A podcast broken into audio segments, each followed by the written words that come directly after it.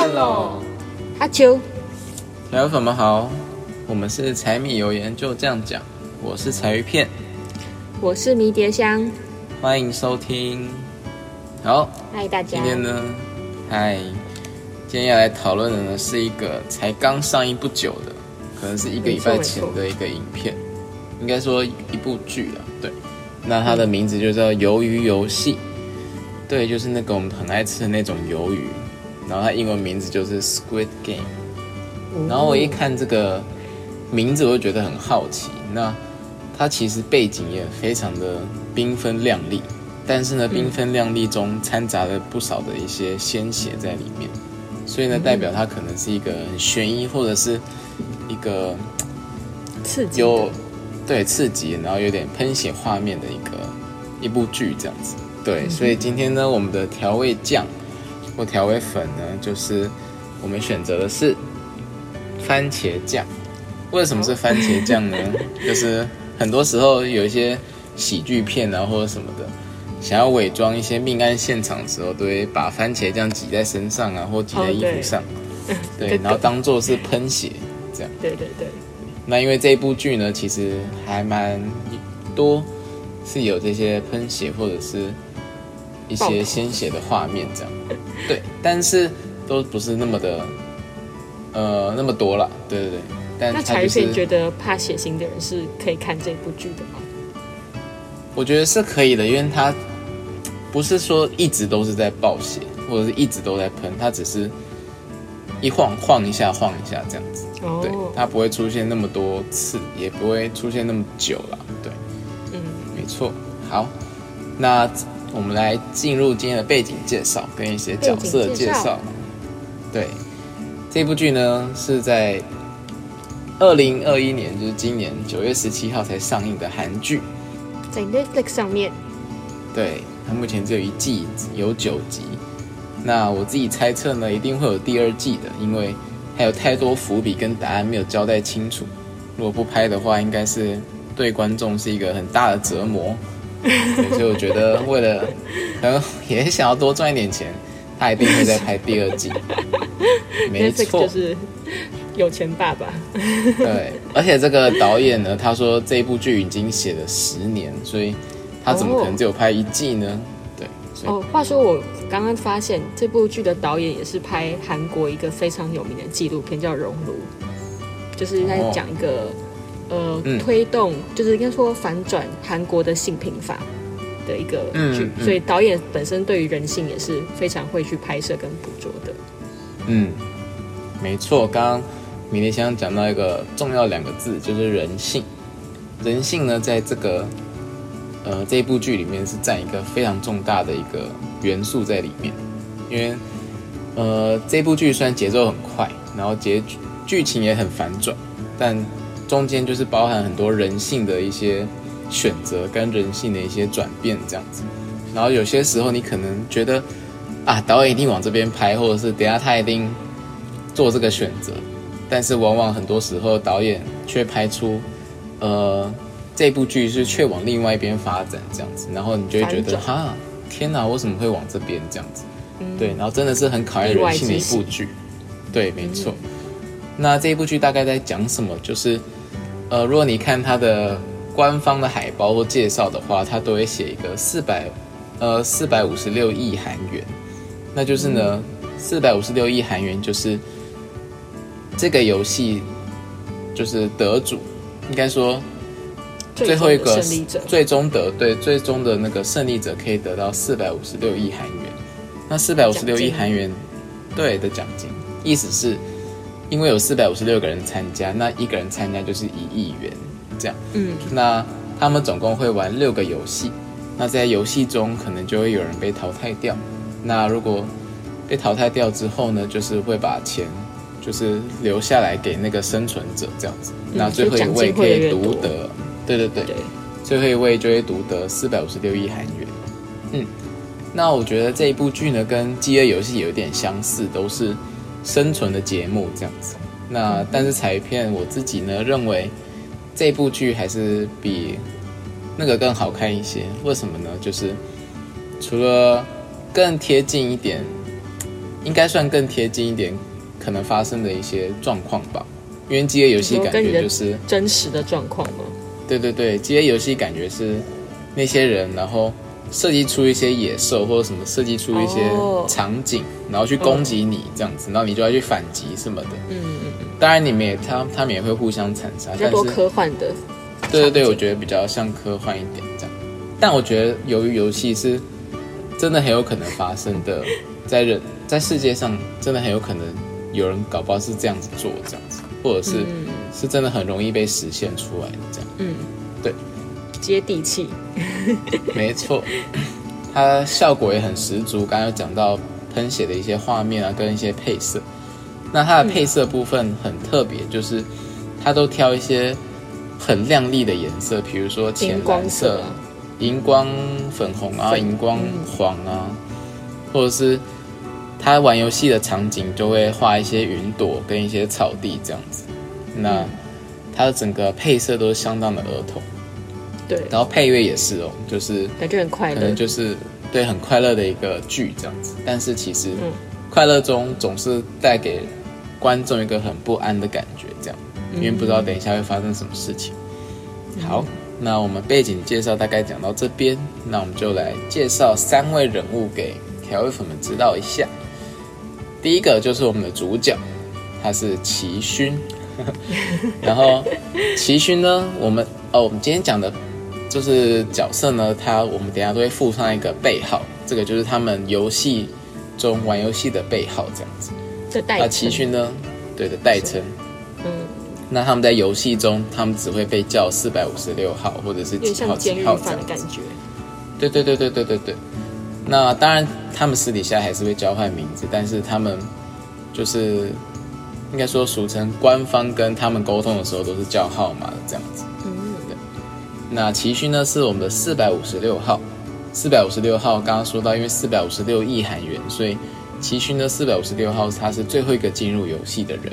嗯，那他在进入游戏前呢，他是一个很失败的卤蛇，他没有钱。那他是一个非常经典的啃老族，那他的妈妈呢，就是，呃，因为为了要付一些家贷啊，或者是一些债务的关系，就是他很老很年迈了，还是要继续卖菜这样子去补那个钱。那齐勋呢，就是想要超捷径，所以他常常去赌那个赛马，对，哦，就是看能不能赚一点钱，赚一点外快这样子，对。那他其实已经离婚了。但他有个十岁的女儿在另外一个家庭里面的这样子，那他们常常还是会约饭，嗯嗯。但虽然如此啊，就是虽然你看他很爱赌赛马，可能赚一些小钱之类的，或者是他对对对投机取巧，但是他是一个很善良的人。好，所以我们把齐勋就归类成很善良的卤蛇，这样你可以这样讲。嗯，对，没错。好。那我们第二个角色呢，叫做上右，他是两百一十八号。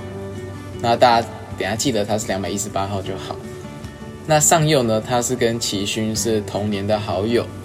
那嗯，他们哎不是，他们就很小时候很常玩在一起这样子。那上右呢，他是毕业于韩国最高的学府首尔大学这样子。他说他是什么经济什么学系，对对对，第一名考进去的这样子。哇哦！那他是也进入什么证券公司工作这样。对，那他看起来很厉害什么的，当然在别人眼中就是一个人生胜利组。但是因为擅自挪用客户存款啊，或者是反正就是后来，呃，他的工作失利，或者是他在职场上一些失败的一些原因，他造成了他自己。欠债很多，然后也，呃，犯上了不同的法，犯上不同不同的法条这样子，所以警察也来想要来逮捕他这样子，但是都找不到他的下落在哪里这样子，对所以他是原本是一个胜利组，但是他变成了一个负债的人生，嗯，所以上右呢是一个原本成功的人，后来变很失败，那齐勋呢本来就是一个很失败的人这样子，一直很失败。他们走到同一条路了。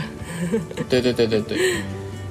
好，那我们介绍完四百五十六号跟两百一十八号之后呢，接下来介绍了一个很独特的一个人物，叫做一号。一号呢，他是一个非常老的人物。那一号老人就是我们第三个主角。那他是游戏中的一个参赛者。那当然，他有许多不可知的秘密。那因为这部剧目前彩鱼片看完了，那迷迭香呢还没有，或许还没有看完，也不知道一号老人的背后的故事这样子，所以可能我们这边也不做多做剧透。那嗯，如果你有兴趣的话，非常推荐你可以来看一下《一号老人的秘密》这样子。嗯，对。好，那我们背景大概介绍完，主角也大概介绍完了，我们就直接来进入问题啦。问题，问题。今天会有五题多的问题呢。五题多。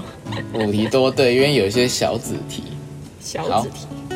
没错，那第一题。齐勋呢，在进入这个游戏前，就是一个欠债累累的人。刚刚有讲过了，每天奔波于那些债务主的那些追讨。有一天呢，他在车站里面遇到一个机会，正好降临在他身上，然后告诉他，或许他可以翻身。就是在讲说，他可能有个机会可以得独得这么多的钱。刚刚说到四百五十六亿韩元这样子，那。如果换作是迷迭香的话，会抓住这一种机会吗？就是，即使你不知道规则，或者是看似规则真的很简单，但你又那么不得不确定，因为他是很突，因为你不认识他，可是他很认识你，他可以说出你，他可以对他可以说出你的地址啊，他可以说出你的人生债务债对债务的状况，你还欠了多少，你他可以知道你下一步要往。对对对，他已经很了解你了，但是你完全不认识他，但他给你一个机会，说你如果愿意来，或许你有这个翻身的机会。这样，那你觉得你会答应这种问题吗？或者是要求这样？你想想看哦，其实我我我刚刚那时候想到这个事情的时候，我想我想要先确认一件事，是他的保证翻身是什么意思？就是。呃，我觉得我在做这种重大决定之前，即使我是一个已经走投无路，然后即使是被债主追着跑的话，如果我被他问的话，我反而第一时间觉得他是诈骗集团之类的。对对对对对。就是如果我真的有一天在路上遇到一个，就当我已经就是负债累累，然后前途就是潦倒，然后什么朋友亲戚什么都没有的时候，有一个人对我这么了解，我觉得他一定就是。他要么就是跟债主同一团的，要么就是债主的友人，所以我觉得这感觉是一个更大的陷阱。所以如果是我的话，我一定会跑走。而且，哦，我自己觉得这边最最让我就是犹豫的点是，我不知道那个赌注的胜算有多少。就是因为我是一个呃，除非可能胜率八成九成的人，我才有可能想要跳进去，因为我不算是那么有野心嘛，或是。胆子没那么大，所以就包括我自己在真实人生做决定的时候，就是没有到很有把握的事情，我不是会轻易挑战的人。所以面对这种不解的状况，我应该会先逃走，然后我就不会参与这个游戏，就直接第一关就消失了。那这个问题呢？那刚刚前提是说，因为你不知道规则怎么样，这样我干嘛？那如果再多加一个，就是说，因为他给你这个机会。的过程中，或者是给你这个机会前，就是你已经他已经一步一步，你就是说引导我，他已经一步一步的取得你的信任，这样子。哦，我相信他不是诈骗集团了。对对对对对，我对他的生，我对他就是已经当成朋友，我相信他会就是无条件资助我，然后翻身的这种感觉，是吗？对对，就我当时已经相信了。嗯嗯嗯。如果我已经相信的话，那我会要求他签，就是直接签钱给我，就是直接签支票给我。没有，可是你要你要做你要做他的要求啊，他才能给你钱，这样。他有他的要求是我一定要参与这个游戏，是吗？对对，或参与他某一些事情，嗯，他就一定会给你这样。那我需要先知道游戏的胜算，我就是一个我好保守。我高基地没有没有办法被挑选成为鱿鱼游戏的那个角色之一。了解。那彩鱼片呢？我吗？我觉得我有可能会，就是如果真的都没有身无分文的时候，搞不好真的会这样子。嗯，就是他，就哎，虽然这不是我那么常有的个性，因为，对对对，因为像米蝶想讲，就是有时候我们比如说花钱或什么夹娃娃，上次有讲过嘛？夹娃娃机跟板机，对，嗯，有人会说夹娃娃机。就是也是一种乐趣，我也我也不否认，我也会常看一些 YouTube 在夹娃娃的那些影片这样，但我就会觉得有时候他他不小心抓抓到空气，就什么空爪，或者是他不小心就是卡卡住什么东西，不管反正任何那都是感觉好像十块钱十块钱就不见了这样子，嗯，然后虽然可能看起来十块钱真的很少，但我就觉得累积起来。我是不是可以去买一个我可以看到的东西？这样就是我看得到，然后我也拿得到的。我用那个钱多花一点点钱，都不要赌那个机会。对对对对对对对，因为很多时候娃娃机，你可能运气好，真的是赚很多嘛。嗯。那如果你运气就不好，因为他们也要赚嘛，所以理论上我们就一定会是亏一点点这样子。嗯。对，那即使我觉得，即使我亏一点点，我就觉得还是不是很甘心这样子。嗯。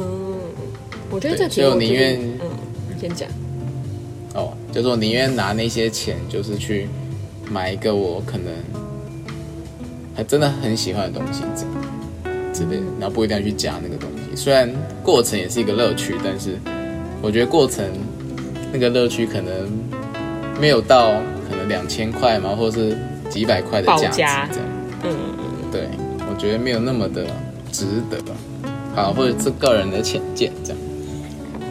好我刚刚想说，这个题目如果就是换算成不换算，就是用另外一个说法的话，就蛮像说你愿不愿意，你比较喜欢投资股票，就那种可以风险比较大，但利润极高的，有可能利润极高，嗯，或是你会稳定的那种，比如说买保险啊，或是定存这种，就我觉得我可能是我们受我们家影响，所以我对于投资金钱或是金钱的方面，我就是觉得稳定就好，就是够用就好，所以就即使我身边很多朋友在玩股票。就是我也没有想过要真的踏入那个领域这样子。嗯，股票我彩一片也是完全看不懂，所以 那部分我是真的讲不出什么。好，我那天还说什么？对我那天还说什么绿色是往上，红色是往下，结果有人纠正我说不对，然后红色是往上，对，红色是赚钱，绿色是亏钱。对啊，我还想说绿色是赚，你看我就多不了解。那你可以去看，那你。你会跟大家完全相反，亏的亏的还很开心，就自得其乐。我可以至少看方向啊，你可以看方向，好好笑。好，我们来进我们的下一题，相当考验人性的一部剧，没错。那 你完全摸不清你身旁的朋友到底是真的还是假的。嗯，他或许前一秒正与大哥，一关灯睡觉的时候，他就马上拿个铁棒来敲。敲死你这样子哦，没错。好，我希望不要他不要铁棒。那来问一下迷迭香，在人生过程中有没有一种寻找团体依靠的时候？这样，就是往强者那一边去靠。当然不是说踩片或者是迷迭香对是墙头草，但是我意思是说，为了生存，你还是不得不去往一边靠，这样子的那种故事或经验。对对对对对，让你自己先保命，或者是先过这一关的感觉。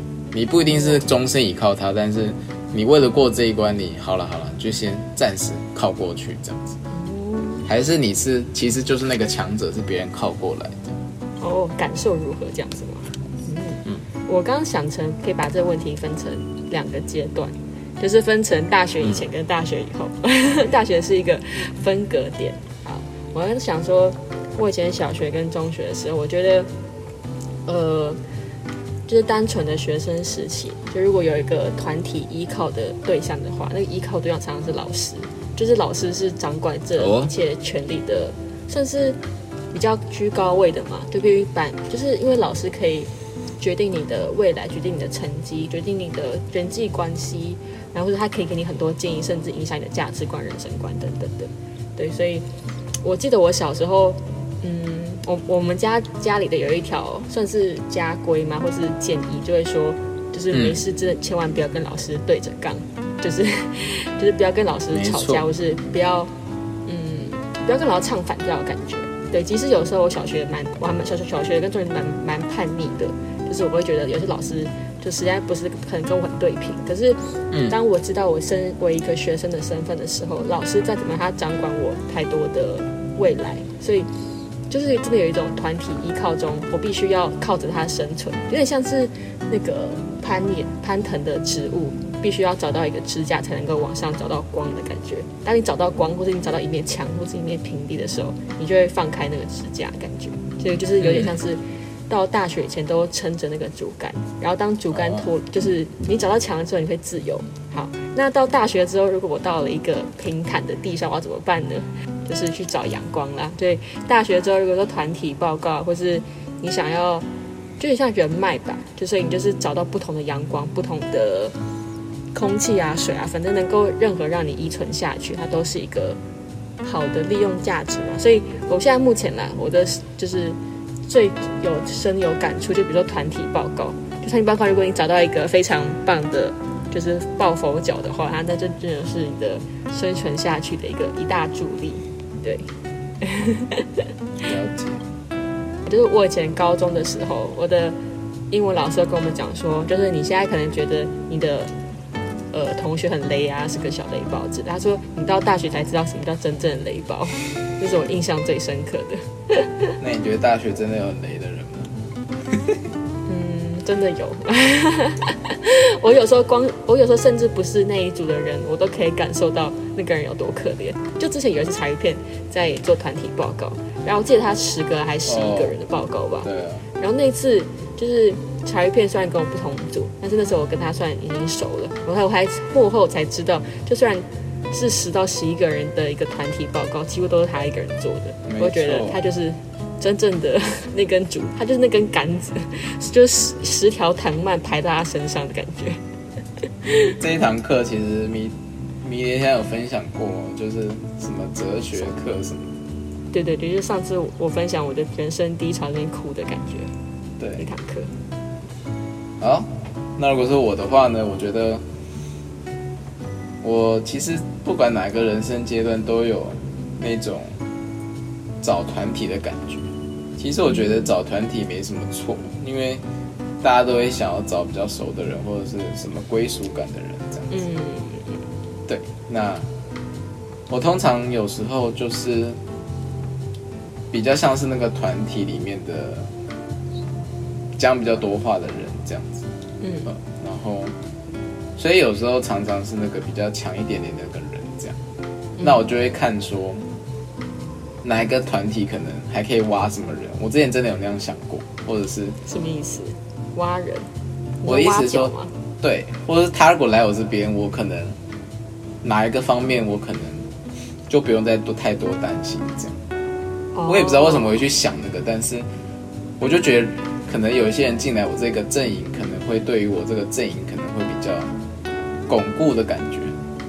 然后以前在打游戏哦。对，以前就很喜欢玩这种策略游戏，然后是自己在在里面盘算这样。你就当队长，然后把一些要的人删掉，要不要的人哦，不要不要的。其实我没有算删人，我就是很想要一直加人这样子。哦，想让团队越来越大的感觉。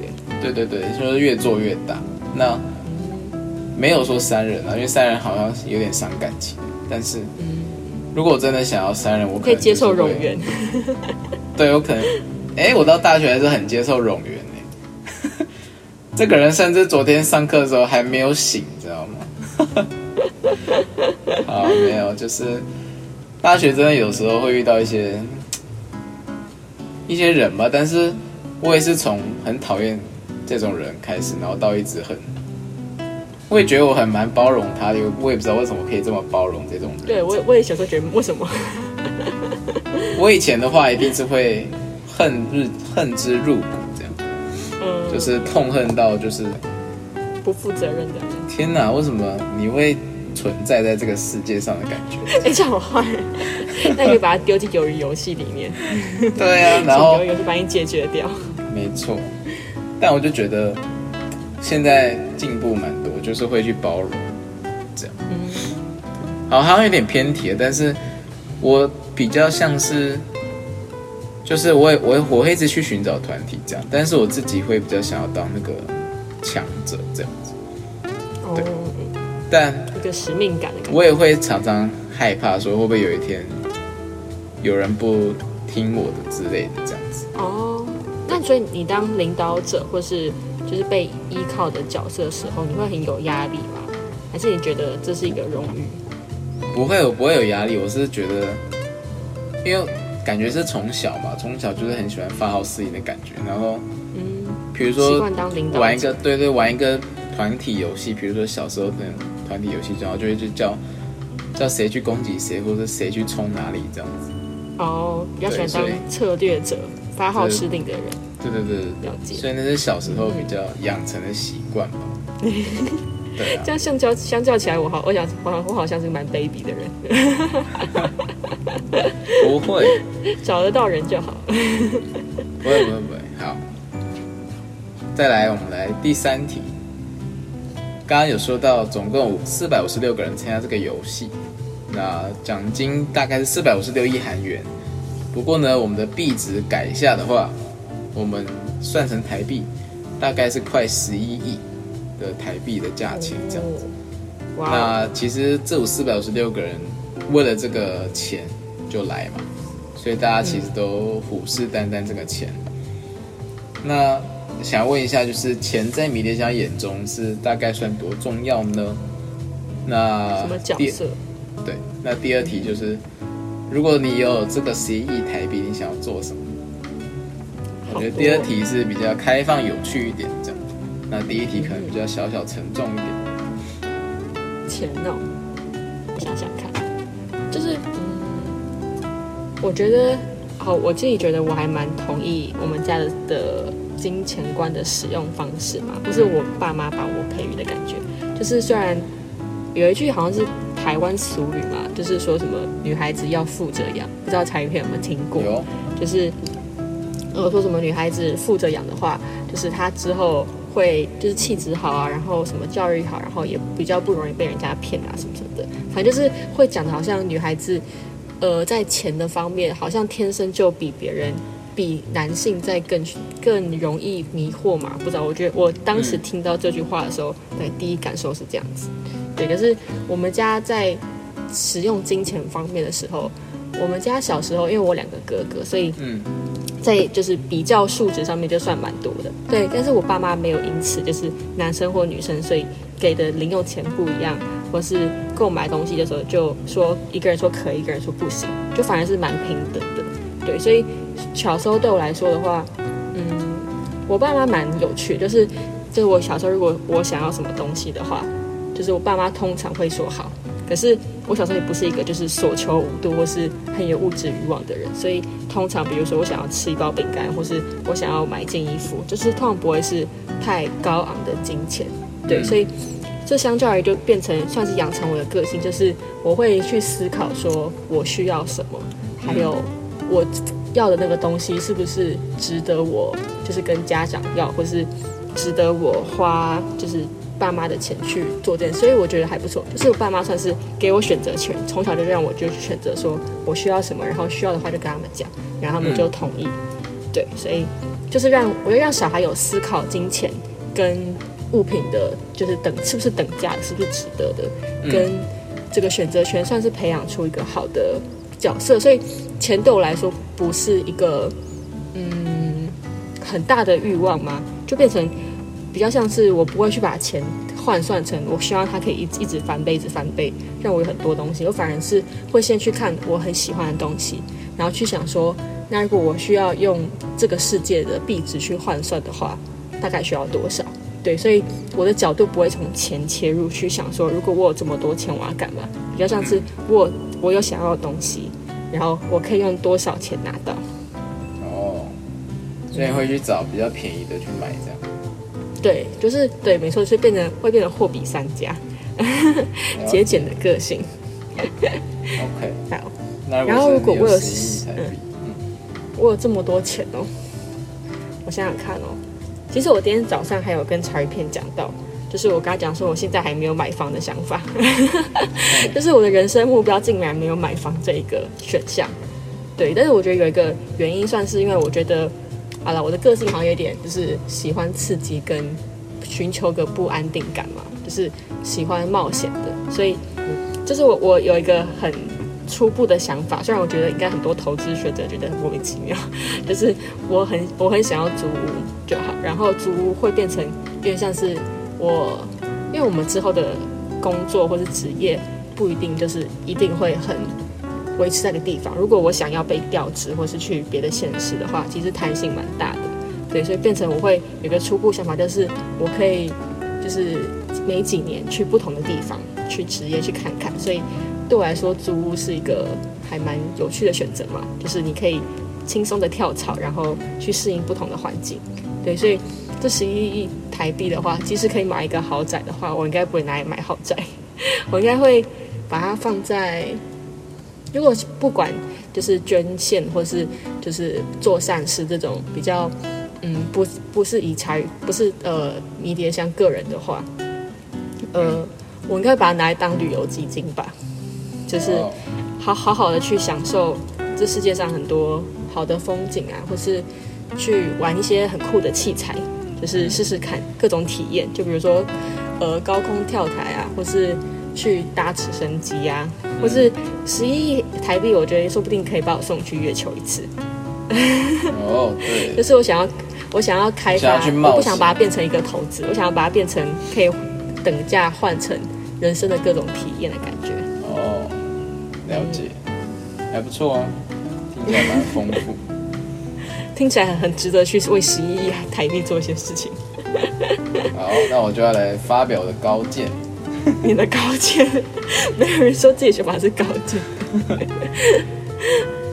呃，我从小没有很喜欢钱，所以哦，像小时候拿到红标红包的时候是完全没有感觉的。我真的，我说没有感觉是，我就算拿给爸妈，我也不会觉得很心疼，因为我觉得那个时候我不知道怎么用，所以嗯，也没有零用庞大的数字了。对对，小孩来说也不是。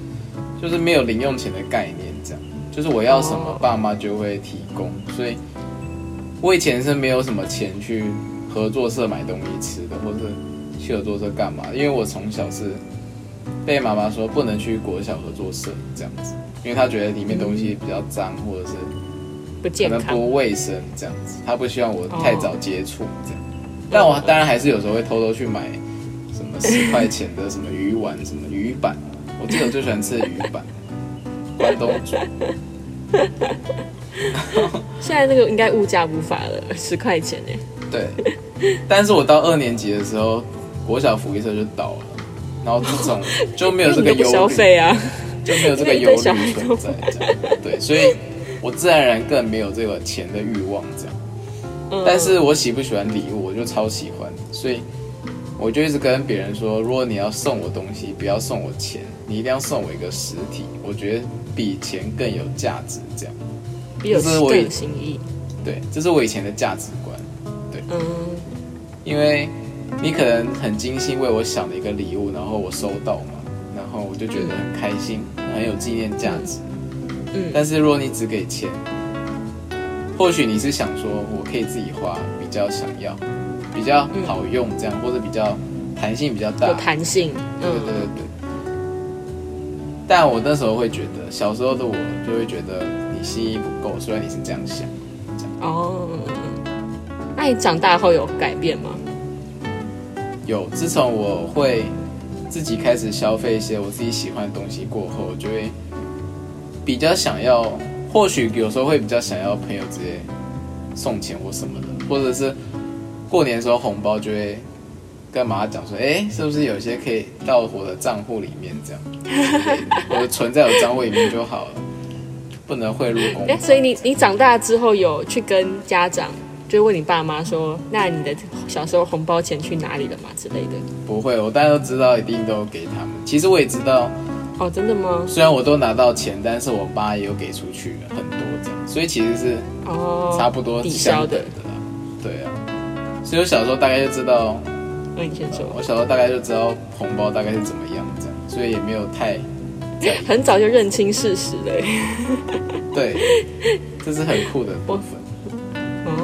哦，我想起来我小时候的时候，我爸妈很早就知道可能我们很成熟的关系，他都会跟我们讲说，红包都已经存到你们户头里面了，就之类。就是他，就大概从我大概三四岁，我还不知道什么是户头的时候，他就先给我灌输这个知识，就是。就是阿公阿妈给你们的钱就是你们的，他们不会拿走。所以长大我居然这样讲，我爸妈说：“哦，小时候都户头在里面啊，就会给我们看说，哎，他真的是这样存进去。”那我觉得还蛮有趣的。爸妈算是在给钱方面很开明嘛，也是很对小孩很 open mind 这样子。然后跟迷你像一样吧，就是我妈或爸都不希望我乱花钱，所以嗯，我虽然有时候自己会打工一下下，但是他希望我那些钱。虽然也不多了，所以但是就是希望我可以存起来，这样不要乱买东西。就是他说，如果你要买你喜欢的东西，你就先跟他讲，那他就会帮我买，这样他就不希望我先用到自己的钱的感觉，这样。他希望我可以问你哦，嗯，先有个存起来的感觉，这样子，嗯，他希望我有这种感觉，不要进来就花掉，进来就花掉。这样。嗯。哦，这突然让我想到一个我前阵子跟我妈有一点小争执的东西，就是，呃，虽然我妈给我的零用钱算是够的，就是以一般人如果一个礼拜就是不用任何的娱乐消费的话，就是单纯吃饭跟交通觉得是够的。但是因为我暑假的时候我就买自己有兴趣的东西，比如说一些书啊，或者是一些布料，因为我在缝纫什么的，对，然后那个钱就超过了就是原本一个礼拜的零用钱，然后我就会习惯用我自己家教的钱去垫。然后我妈那天就是我算是跟人家跟她争执，就是我觉得我这个年纪，就是我会宁可花我家要的钱去买任何东西，我都不会想再额外跟我妈妈要。但我妈就觉得说，你那个就直接跟我拿就好，你现在还在读书，就是你不用这么省这样子。对。但是我就觉得，然后那天有一下跟她争执说，我觉得我已经就是成年了，就是你一个月给我钱，就是已经约定好就是那么多，那一切剩下的责任就应该是我担，就像这种感觉。哦。虽然我觉得另一个角成熟一点，另一个角度看的话，就是我亏到了，就是他愿意付完，我还不让他付这样子。对啊，要是我就啊，赶快付，赶快付。我这边也先存多一点这样。对，所以感觉现在也是在精打细算的感觉。那你觉得用你妈的钱跟用你的钱，你会有什么不一样的感觉吗？就是买买东西一模一样的哦。那你会比较珍惜是用你自己的钱买的东西？都很珍惜啊，因为我觉得哦，真的对你来说没有差别，没有差别，因为那个是我很喜欢的东西，所以我是看待放在物质上面。对，就算是我自己买的，对，就算我是我自己买的东西，我也会不会不会说买的东西比妈妈花妈妈钱买的东西更珍惜，不会，就是因为都一样。哇哦，哦，我会耶，我就是我我会很认真的去看东西，说这个是。家里买给我的，或是这个是我打工赚来的，然后就会格外的珍惜那个东西，就会细心呵护，因为它就是一个代表我成就价值的一个证明。哦，真的，因为我现在已经分不清楚了，反正都拼在那个积木里面，所以 我也不知道哪一块是用我的钱买的。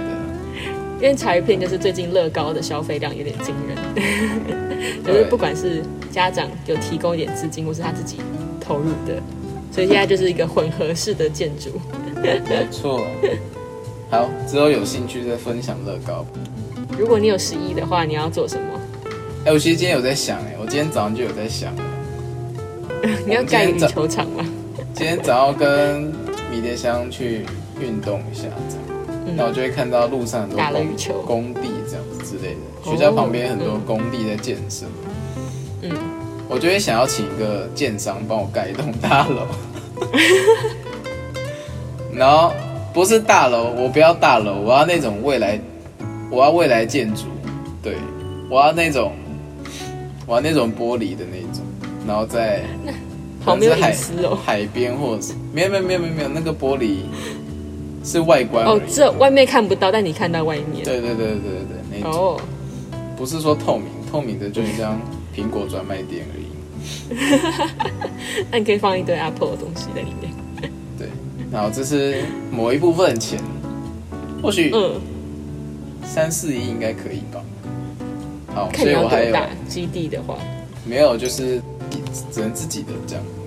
哦，对啊，你这个基地是要盖在哪边？市区还是乡野还是？其实我还没有想过。悬崖上，因为我还是要有点生活机能，我不能说我要盖在海边。所以那个是你生活的地方，不是一个度假的。对对对对对对。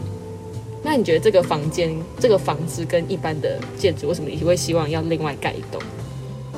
因为是我自己的，我喜欢是我自己的，就是我喜欢说这个从头设计的感觉。对，这房子就是我的，然后我花钱买的，所以所以跟刚刚迷迭香不太一样，就是我我会自己想要买，我不会想要租，因为租感觉还是那个人别人的吗？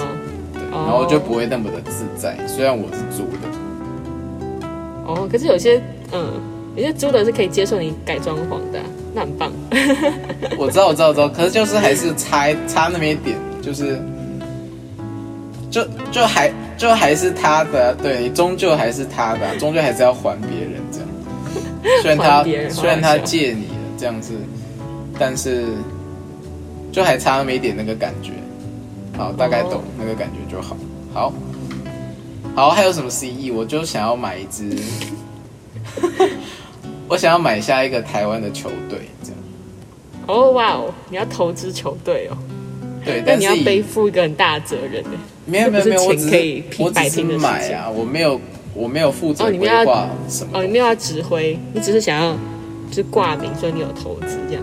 当然我可以指挥，但是我的指挥是那种暗暗自就是私底下指挥，不是那种懂事的感觉。嗯，不是负责人，是个董事这样子。对，但是我还是可以跟，比如说我的球队经理说，我比较喜欢谁，那你赶快帮我签谁。但我不会在台面上。对。哦。我是那个，比如说，比如说富邦的集团就是那个什么蔡家的嘛，姓蔡。嗯嗯他那个什么中信兄弟的，就是什么姓辜的那个。嗯嗯嗯嗯。辜老板，我不知道他，忘记叫他什么名字。你是个柴老板。对，一个柴老板。对，但是我不知道这个资金应该还是不能跟金融的抗衡，所以我应该是去买。对啊，我应该是去买其他的球队吧，或许是一个刚成立的球队，赶快把它买下来。那你是要篮球吗？还是任何的球类？或是你想投资新的一个推广新的一个运动？先篮球吧，因为篮球成本比较低。哦，真的？哦。对啊。哎，棒球成本太高。嗯，感感觉那个维护场地也需要一定的金没错，所以现在才有五队啊。好，那我们就来第四题。配色跟配乐都相当的儿童，这一部剧里面，所以看似很温暖，看似很很不能说幼稚，就是看起来很童趣童趣，对。但安详中带有许多的不安。那它游戏项目呢，就是。为了不那么的剧透，就是稍微讲几个，就是鱿鱼游戏嘛，就是所以它里面有一个游戏也叫做鱿鱼游戏这样子。嗯，那还还有一个游戏里面，呃，里面的游戏叫做呃一个玻璃过桥这样子。嗯，好，那大概讲两个就好。那其他四个到底是什么呢？可以凯瑞我们自己赶快去看一下。那他们的游戏项目，我们刚刚公布的。两个跟跟呃还没公布的四个，其实规则都相当的简单，这样子。那你不会觉得有任何困难的这样子，但是你只要稍稍一还玩的，对，只要是你稍稍一犯错，你就会被淘汰。这样。嗯。那现在想问一下迷迭香，小时候最喜欢玩什么团体游戏？这样或玩过什么团体游戏？那第二题的话就是问一下，如果你是鱿鱼游戏里面的选手，你会比较喜欢刚刚那两个中哪的哪一个游戏？这样可能是鱿鱼游戏呢，还是玻璃过桥？这样了解。好，我们来分享一下我小时候的团体游戏。好，我会分成几个阶段，就是小学可能一二年级还比较 U K S 的时期，然后三四年级开始有点自我意识跟。就是长大开始有班级意识，好，就是我很小在小学一二年级的时候，我很喜欢玩就是红绿灯，因为我觉得红绿灯算是一个从小到大就是不用任何就是限制嘛，就是比如说你玩踩瓶子啊，不知道踩片玩过踩瓶子或踩罐子，就是它是一个呃，大家把牛奶盒放在正中间，然后有一个鬼，然后大家就要趁鬼不注意的时候把瓶子给踢开，这样子或者踩掉，然后鬼就会输。但是只要有人被鬼看到或被被鬼抓到的话，那个瓶子就是就变成鬼胜利这样子。然后红绿灯就是一个老少咸宜嘛，就是这样，应该老少老不太能，就是它的游戏，哎，它蛮有趣的是，小时候，呃，我记得红灯的人都会去挑衅那个要抓的人，就是在他面前就是开合开合开合，看看你抓不到你抓不到我，然后就会有些人很坏，或是比如说就是要趁，就是因为如果全部人都红灯的话，就是鬼胜利嘛，因为没有人可以救他。然后我们就会就会大吼大叫说救我救我救我，然后但是其实那个人也不会救他，只是要骗鬼去抓他。反正小时候就会发现，就是其实小孩子也是很鬼灵多、鬼灵精怪，也是非常就是蛮蛮聪明的。对，然后好，我们三四年级的时候，我迷上了一部日本动漫。然后长大看还是觉得太精彩了。好，这个可能跟我大概二十几岁的人有会有一些相同的感触。然后这部动漫非常热血，叫做《闪电十一人》。好，不知道彩片有没有听过？它算是我小学时期蛮经典、蛮红的一部动漫。然后《闪电十一人》呢，十一个人，也就是足球队，就是一队会有的人数。对，所以它是在讲一个热血呃日本球队的故事。然后。呃，这部剧它独特之处是它非常多的科幻，但是如果以日本的角度或者长大角度觉得，哦，还蛮中二的，就是因为每个角色都会有一个化身。那化身是什么呢？就是比如说茶鱼片，它就会在背上会长出一只很像灵兽或是怪兽的东西，然后那个怪兽有点像是它的灵魂，但是它的就是能量是加倍的，然后就发现主角在破关的时候，那个灵兽会就是。跟着增长，或是会爆出一些新的超能力的感觉。好，这样听到大家这边，可能大家就会发现这个真的非常中二的动画。好，但是知道怎么跟小时候团体游戏结合呢？就是我小时候，我们班都非常风靡这部动画。然后呢，我们就会下课的时候拿着足球，然后跑到操场上面，然后我们就会想象中自己背后会有一只灵兽长出来。然后那里，然后我们就会在操场大吼那个招式，非常非常的中二。比如说什么叫永恒暴风雪啊，或是什么什么夜狼怪好什么，就是很多很就是日本翻起来很帅，但中文翻起来就是蛮荒谬的名字。所以那小时候觉得太好很赞。然后因为他有其中一个，因为他的团体他的招式不只是就是一个人的超能力，他有时候是三个人集合起来。然后我记得有一个叫做皇帝企鹅，然后就是其中一个就是。他的他可以召唤出企鹅的人，非常中二。他召唤出企鹅的时候，会把球踢到他的前排两个队员的正中间，然后那两个人会同时把那个球再踢出去，再加强的力量。好，反正他非常不符合足球的运动轨迹，但就是蛮好笑。所以我还记得我有一个曾经有一个时期，就是非常跟同学就是非常疯狂，就跟两个男同学。一起在研究怎么样把足球踢到他们两个正中间，让他们可以同时踢出去。但我们从来没有成功过，因为足球每次就是他们不可能踢在正中间，又不挡他的路。对，反正小时候有一个很奇怪的团体游戏，就是你根本没有在玩足球，你只在在训练怎么把足球停在空中，或足球被踢到两个人腿中间。好，我相信小时候大家都有一些奇怪的幻想，就觉得哦，说不定我真的体内藏了一只灵兽，它可以增强我的力量，这样子。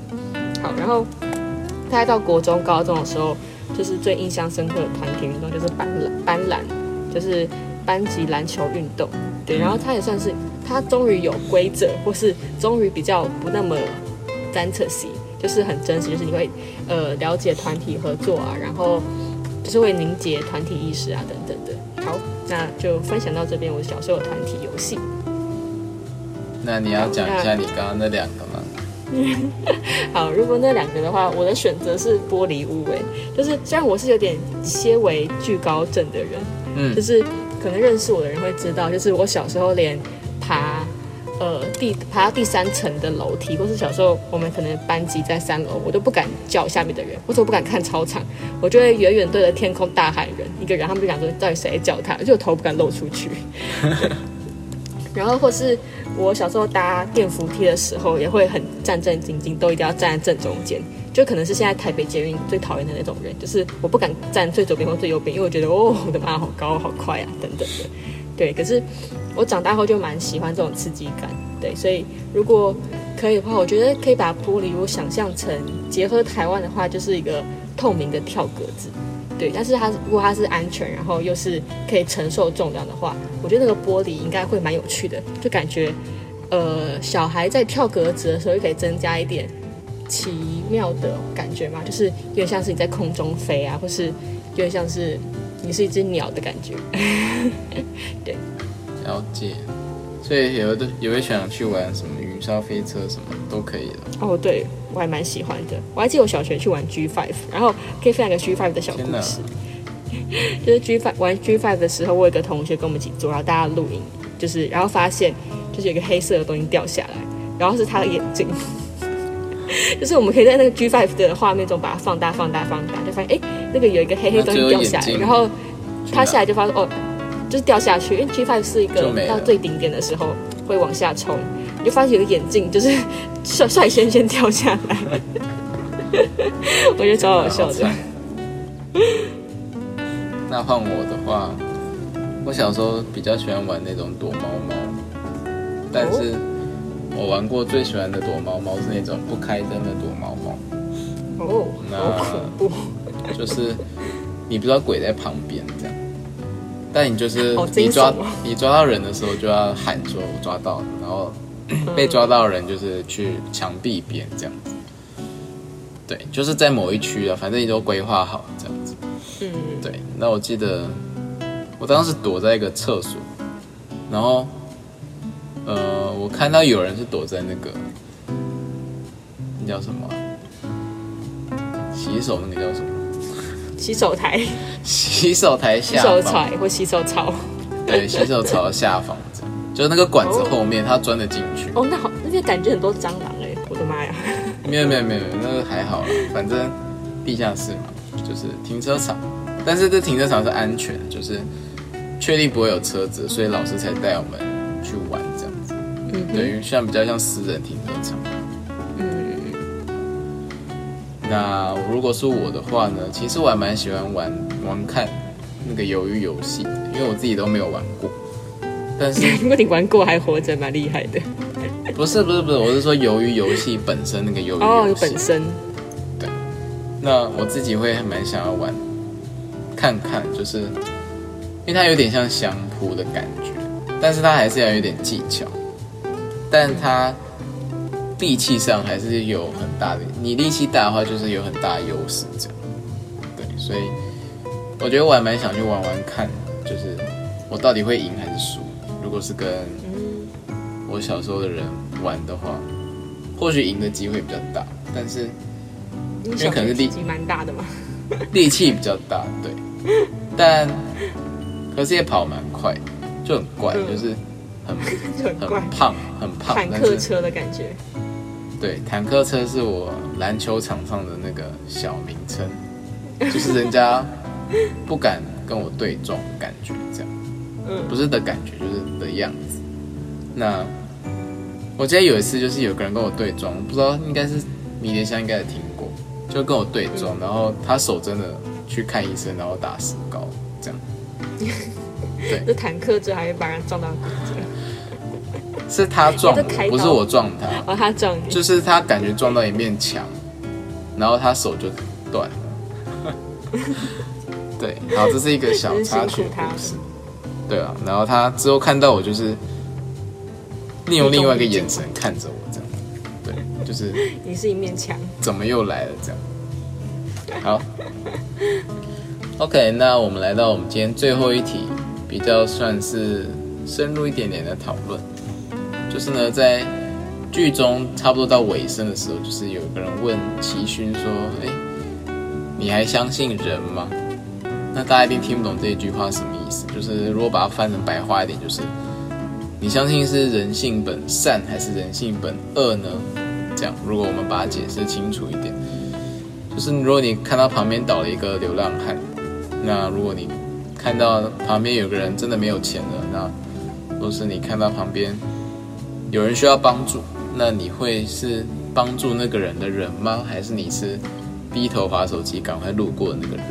这样，那其实不一定要这样帮助别人嘛，你也可以是在职场上，或者是你在学生时期，你可以去帮助别人的课业之类的，这都是一种帮助。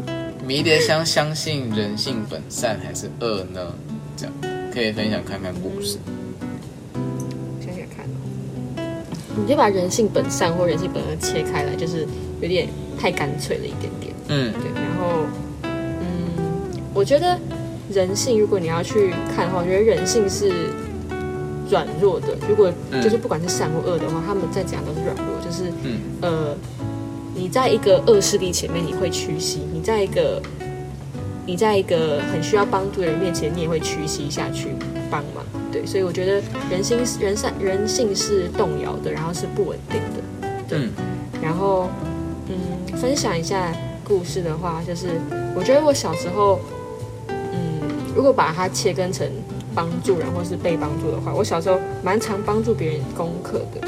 对，可能就是成绩或是老师蛮信任的关系之外，嗯，但是我觉得小时候我更。就是现在回想起来，我觉得我有一个蛮不好的习惯，就是嗯，我印象中很深刻，因为我就是家里有时候会有一些饼干啊，就是可以分送给同学什么的。然后我小时候会利用这个，就是额外的算是奖赏吧，或是就是礼物，然后去获得一些同学的好感。同时，就是除了是获得同学好感之外，我也会去分辨，就是我不喜欢的人，我就不会分享给他。对，所以，就比如说我小时候，如果我讨厌的朋友，我就会在前一天包送包礼物的时候，我就会数好人数，说我会给谁，我会给谁，我会给谁，但是我不会给谁，而且我给的时候，我还不会是低调的给，我就会故意要在他面前给出去，但是就是不给他这样子。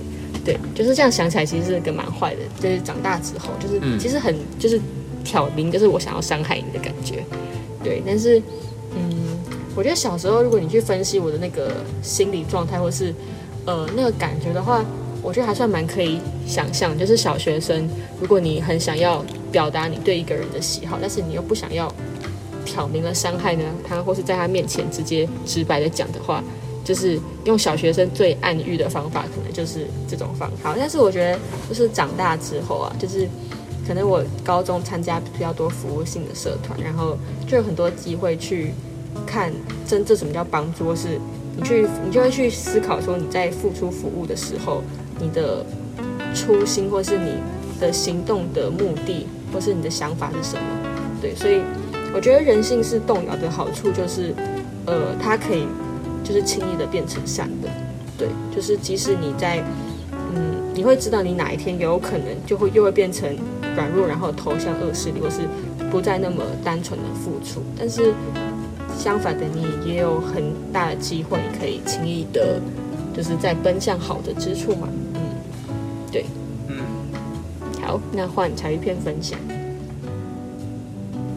我的话，就是小时候都会讲说人性本善，人性本恶，这样。那，哎，我们来请迷迭香讲一下，这是哪两个人讲的？哦，人性本善是孟子，人性本恶是荀子。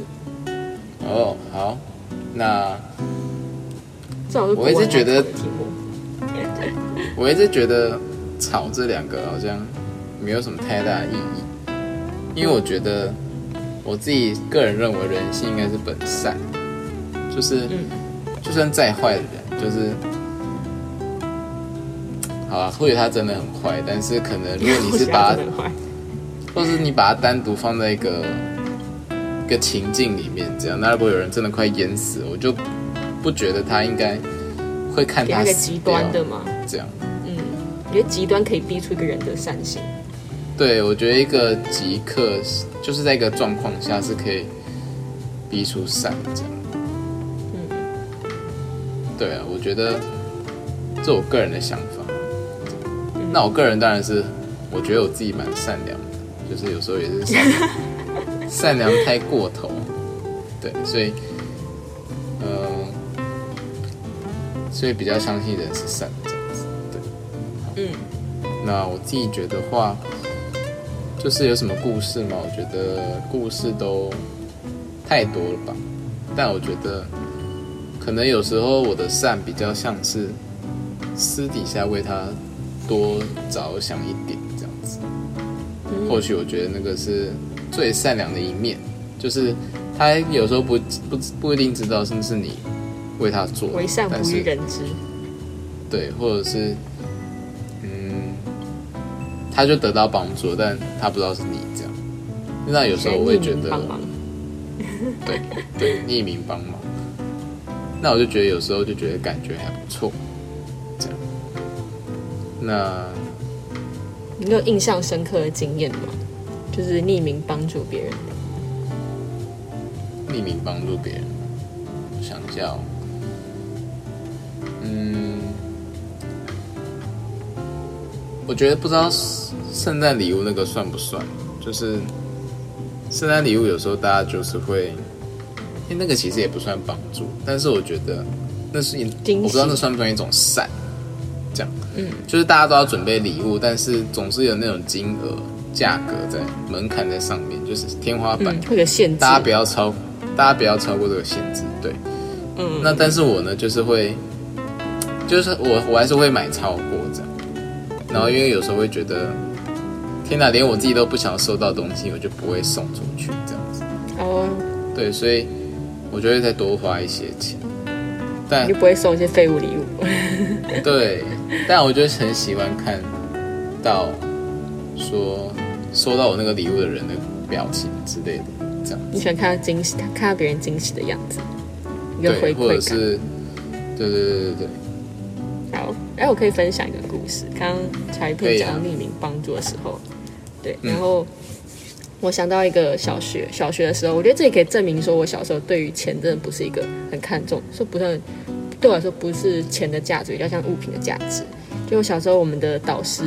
他有一个习惯，就是他会发放就是进食堂奖券奖券给呃就是段考前三名的小孩。然后那时候我就就是攒到就是积到一些礼券之后，就我就请我妈带我去书店，然后我买了一个字典给我们班上一个呃就是从大陆来的小孩。然后因为他也不会 b u r p l e 然后因为那时候三四年级大家都还在学。就是怎么拼字啊，写繁体字这样子，所以当时他在国文上面就跟我们算是蛮有隔阂的，对。所以我记得我就把那个礼券就换成了字典之后就送给他，我觉得印象很深刻。他看到那个字典的惊喜之感。然后呢，我我记得我小时候觉得这件事很值得，就是我觉得因为对我来说小时候礼券对我来说就是没什么价值，就对我来说它就是值，对。但是如果可以把它换成一个呃字典，然后让让别人有惊喜嘛，或是让别人在就是融入新环境的时候一个利器的话，算是蛮好的一个等价交换，对，或是超值的价换，对。好，那我你要把五倍券转换成乐高给我吗？五倍券变成乐高，如果哎，如果有一个乐高券的话，我相信那个哎，那个彩片一定会抽到爆奖。有娱乐券，对。好，那我们今天的问题大概问到这边，我们来做一下小结。到底是钱还是性命比较重要呢？就是条粉们可以问一下自己。那我觉得，如果我们都过得很好，像现在一样，活得很好啊，目前疫情好像境外每天都比本土多啊之类的，那我们当然还是会选择性命嘛，就是这种钱。有的赚就好像过，有的过就好了这样子。嗯，但如果真的我们都走投无路了呢？就是我们只剩钱包里面的几百块好了，那我们的户头真的都没钱了，然后我们还有很多钱还没还别人，但是我们身上就真的只有那几百块。嗯，但见底了，见底了，见底了对，然后没有完全没有任何的转机。转机，或者是没有任何的机会给你去翻身。对，好冷。哪一条路才是正确的呢？可以调粉们问自己，到底是要继续嗯见底下去呢，还是其实可以抓住机会赶快去翻身这样子？善良的人就应该不善良了吗？在这个时候，你会做出什么样的选择呢？你会做出？人性是善的那一面，还是人性是本恶的那一面呢？这样，但人性这个东西也不是一成不变的，就是它也不是说我生出来是善，我就一定是善这样。那我们也可能因为外在环境会改变我们的人性。那但是，呃，要成为哪一种人性的人，也是我们自己去做选择的。所以，我觉得钱还是性命，哪一个比较重要？或者是人性，你到底要变成什么样的人？这都是出自于我们自己的选择。所以我们要怎么选择？嗯，所以我们要怎么选择，就是很值得我们自己去深思。那我也非常推荐这一部剧。那相信一定还有下一季的。那希望条粉们赶快去看一下。嗯，那我们今天这一集呢，就先到这边啦。我是彩鱼片，我是迷迭香。那我们下一集再见，拜拜，大家拜拜。